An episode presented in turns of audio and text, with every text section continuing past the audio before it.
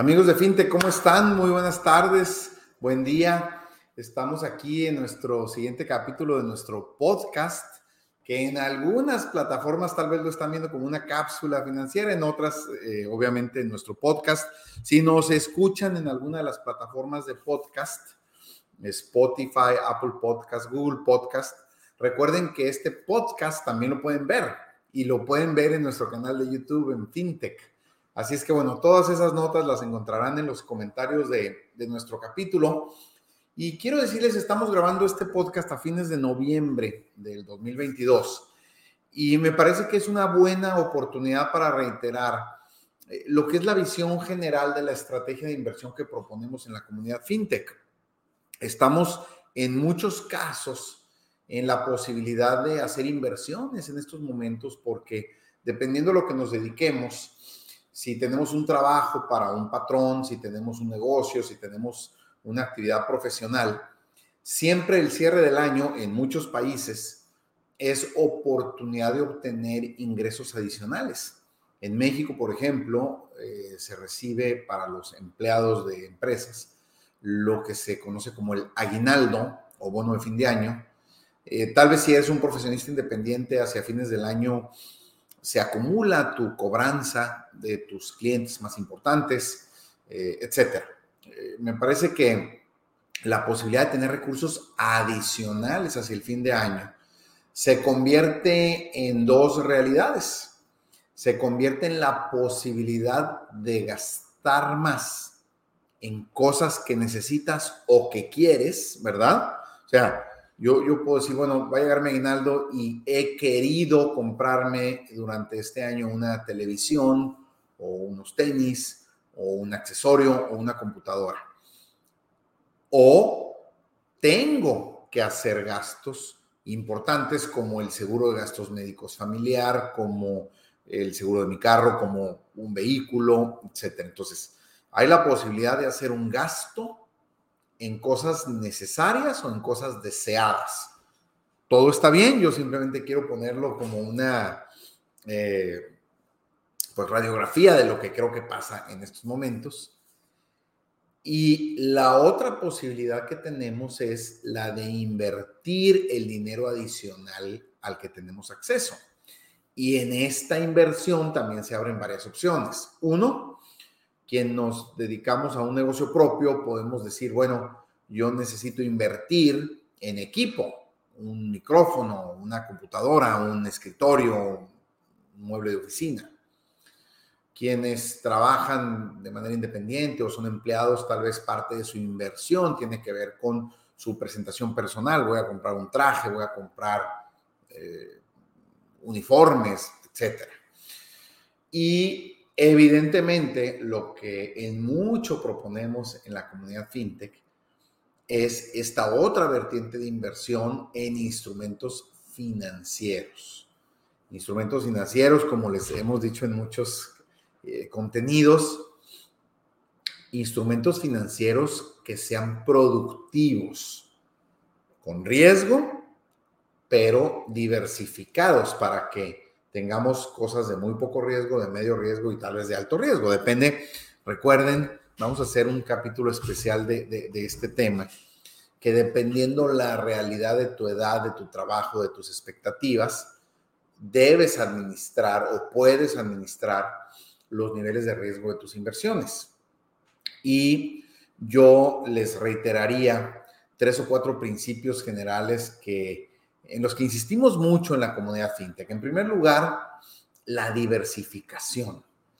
Eh, lo, hemos presentado de muchas formas. Nosotros creemos en el principio de la diversificación y lo promovemos. ¿Y qué significa?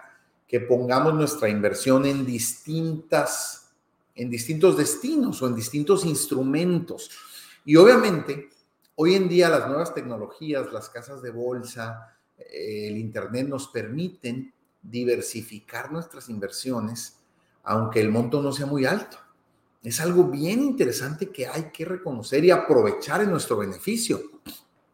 Les diría, por ejemplo, yo puedo tener un monto extra este fin de año, y voy a usar un ejemplo, de mil dólares. y puedo diversificar esos mil dólares en distintos destinos. Puedo invertir en bienes raíces, puedo invertir en la bolsa a través de ETFs eh, e o canastas de acciones, puedo comprar acciones directamente de alguna empresa, puedo invertir en instrumentos de bajo riesgo como por ejemplo en México los CETES, que son pues bonos gubernamentales, instrumentos gubernamentales prácticamente sin riesgo, que hoy por hoy, por la situación de la inflación, están reportando altas tasas de interés, casi el 10% en algunos de ellos. Entonces, aún con montos pequeños, tal vez hace dos, tres décadas, si tú querías diversificar tu inversión, pues no tenías opción, o lo metías al banco y punto. Porque para abrir una cuenta en una casa de bolsa y poder invertir en acciones necesitabas 100 mil dólares. Para poder invertir en bienes raíces necesitabas comprar un departamento, una casa, necesitabas 200 mil dólares. Hoy no. Hoy tú puedes fraccionar, diversificar tu inversión de forma sencilla, sin costos prácticamente, utilizando las herramientas que la tecnología nos ofrece. Herramientas de empresas reguladas, empresas serias que no se van a robar tu dinero, que claro que tienes el riesgo propio de la inversión, pero no vas a tener el riesgo de que la empresa desaparezca y te robe el dinero. Eh, esto también lo promovemos mucho en la comunidad fintech. No utilizar empresas que no estén reguladas, no utilizar empresas que no tengan una supervisión adecuada, a las que no puedas ir a reclamar si algo sucede, ¿ok? Estamos viviendo la eh, caída, la, la, quiebra y el escándalo de esta criptoempresa FTX, creo que se llama la, eh, cartera o el broker digital de criptomonedas. Y pues los inversionistas se encuentran con la realidad de que aunque era conocida, aunque el dueño era un ciudadano de Estados Unidos, pues al ser una empresa no regulada, pues hoy por hoy tienen dificultades para eh, pues quejarse o reclamar su dinero, ¿verdad? Y prácticamente todos lo han perdido.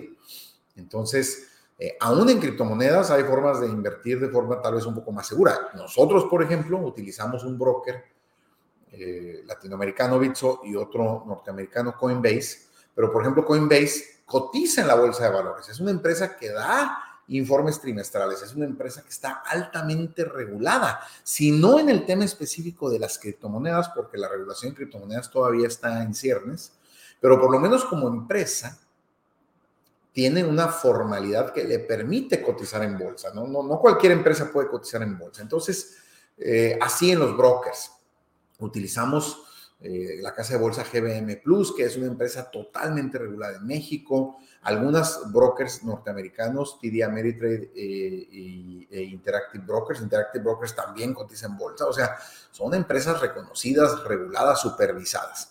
Eso no te garantiza que compres la acción de una empresa que no vaya a quebrar y pierdas esa parte de tu inversión, pero por lo menos te quita la preocupación de estar con, el, con, con, la duda de que la empresa mañana exista y el sitio web aparezca o no aparezca. Entonces, bueno, la diversificación, les reitero amigos, hoy podemos invertir en bienes raíces a través de las fibras inmobiliarias. Los títulos de las fibras, algunos cuestan 8 pesos, 10 pesos. Entonces, cualquier monto lo podemos invertir en bienes raíces. Y eso te hace tan dueño de los bienes de las fibras como cualquier otro. Claro, en una proporción pequeña pero eres igual de dueño del centro comercial, de la plaza comercial, del hospital que administra esta fibra. Puedes invertir en canastas de acciones, estos ETFs, que son canastas de acciones que nos permiten invertir en muchas empresas a la vez, por sectores, por temas, eh, por gustos. Ahí, tenemos contenidos en FinTech en donde eh, definimos qué son los ETFs, cómo funcionan, dónde podemos ver más información. Puedes invertir en acciones de empresas individuales, eso es más riesgo, pero se puede, una pequeña parte, tal vez 100 dólares de los mil los puedes dedicar a eso, porque te gusta Apple o te gusta eh, Comercial Mexicana o alguna empresa, la que sea. Recuerden también, si viven en países latinoamericanos como en México, en nuestros propios brokers de nuestro país, en GBM Plus, podemos invertir en dos o tres mil acciones de las que cotizan en las bolsas de Estados Unidos, porque existe este sistema el, SIC, Sistema Internacional de Cotizaciones o algo así, que nos permite comprar acciones de empresas americanas en México. sin tener que abrir una cuenta en un broker norteamericano. Y a veces hasta con beneficios fiscales. Eh, no, no se trata el capítulo este de impuestos, pero las utilidades de, en la bolsa en México, en brokers mexicanos para los mexicanos, nos obligan a pagar el 10% de impuestos. Si tenemos utilidades por operaciones bursátiles en un broker de Estados Unidos, lo tenemos que acumular en nuestros ingresos regulares y tal vez acabamos pagando niveles de impuestos del 30 al 35%. Entonces, hay, a, veces es incluso bueno hacerlo en el broker local porque tiene estos beneficios fiscales. Bueno, hasta ahí el tema de la diversificación. Segundo tema que me gusta eh, comentar, la consistencia. O sea, hacer el plan que definimos. Hoy en la mañana oía otro podcast que escucho, de los muchos que escuchamos, y, y decían, es que a veces los planes financieros las gentes los tienen para cuando les va bien y el primer mes que las cosas empiezan a salir mal, deshacen el plan y dejan de seguirlo. Ojo, no significa mi comentario que un plan no puede evolucionar y tener ajustes, claro que sí, pero precisamente es un plan, es un plan para aguantar las buenas y las malas. Se supone que el plan lo hiciste analizando, eh, teniendo cuidado, valorando pros y contras. Entonces, tienes que ser consistente. Si tú dices, voy a invertir 200 pesos semanales, 10 dólares semanales, 20 dólares semanales, lo que tus posibilidades permita, pues debes de cumplirlo y debes de mantenerlo para que entonces el resultado que esperabas se dé. Porque luego también mucha gente empieza dos, tres meses muy comprometidos, luego deja seis meses pasar y no le deposita sus cuentas y en el octavo mes dicen, ah, pues esto no me está dando los resultados que yo había pensado, bueno, pues no te los va a dar si no cumples tu plan, si no eres consistente. En algún capítulo por ahí si lo buscan, tenemos el ejercicio del interés compuesto, que voy a hablar al final de él, pero pues para que eso funcione tenemos que ser consistentes, tenemos que cumplir lo que planeamos. Si dijimos que íbamos a invertir 10 dólares semanales durante 10 años, pues tenemos que invertir 10 dólares semanales durante 10 años. Si no, no logramos el objetivo que nos planteamos desde el principio. Otro de los, de los fundamentales es la paciencia. La paciencia se, se relaciona con la consistencia, pero la paciencia que tiene que ver con que las inversiones bursátiles son a largo plazo. Y largo plazo puede significar para mí 20 años, como puede significar para ti 50 años, ¿verdad? Si yo, tengo 50 años de edad, tal vez mi largo plazo son 20. Si alguien me escucha y tiene 20, 25 años de edad, tal vez su largo plazo son 50. Pero siempre tenemos que entender que este es un tema de paciencia. Son mentiras, son fraudes, son engaños. Todos los proyectos y plataformas que te dicen invierte con nosotros y en un mes vas a ganar el 20%. Y cada mes vas a ganar el 20% de tu dinero. Mm. Perdón, esa es una mentira, eso no es cierto y eso lleva a la gente a cometer el error de invertir en lugares donde les van a robar el dinero. ¿Ok? Así es que eh, entendamos, tengamos claro que la paciencia es un valor fundamental para ganar en el, en el negocio de las inversiones bursátiles. Creo que Warren Buffett, y tal vez comete un error, pero si mal no recuerdo fue él o es él, el que dice que el negocio de la bolsa es las ganancias de los pacientes que obtienen de las pérdidas de los impacientes, literal. O sea, el que tiene paciencia, el que hace un plan, el que es consistente, se va a quedar con el dinero que van a perder los que son no disciplinados, impacientes y que están comprando y vendiendo todos los días creyendo que le van a ganar al mercado por hacerlo así nada más, sin conocimiento, sin experiencia o sin paciencia. El otro pilar, la disciplina, se parece un poco a la consistencia, tiene que ver con eh, cumplir lo que nos comprometemos, con eh, tener cuidado de que no importa el vendaval, no importa la situación que esté viviendo el mercado, no importa eh, los riesgos que estemos advirtiendo, debemos cumplir nuestro ciclo, el ciclo de análisis, decisión, inversión, consistencia, paciencia, análisis, decisión, inversión, consistencia, paciencia. O sea, podemos ir ajustando nuestro plan, podemos ir cambiando los instrumentos en los que invertimos por la situación que se esté presentando, pero no podemos dejar de invertir lo que nos comprometimos a invertir, no podemos dejar de utilizar los niveles de riesgo derivados de nuestra realidad personal de ingresos, de edad, de expectativas. Eso es lo que no podemos perder en nuestra disciplina personal para lograr los objetivos que nos estamos planteando y para lograr trascender en nuestra estrategia de inversión para nuestro beneficio y el de las futuras generaciones, porque también en mucho este tema de las inversiones bursátiles tiene que ver con resolver, sí, nuestras necesidades, pero también tratar de dejar un legado que le permita resolver sus necesidades a nuestros hijos, a nuestras futuras generaciones. Por último, ya lo mencioné, pero quiero ampliar un poco, el, el principio del valor del interés compuesto, que en concreto, a veces parece ser un tema complicado y que requiere explicación. No, en concreto, en concreto significa que hay que reinvertir las utilidades que tenemos. En la mayoría de los casos o en su gran mayoría, salvo que ya estemos en una etapa de vida en donde digas, bueno, ya voy a empezar a vivir de mis inversiones y ya necesito gastarme lo que estoy ganando. Bueno, esa es otra cosa.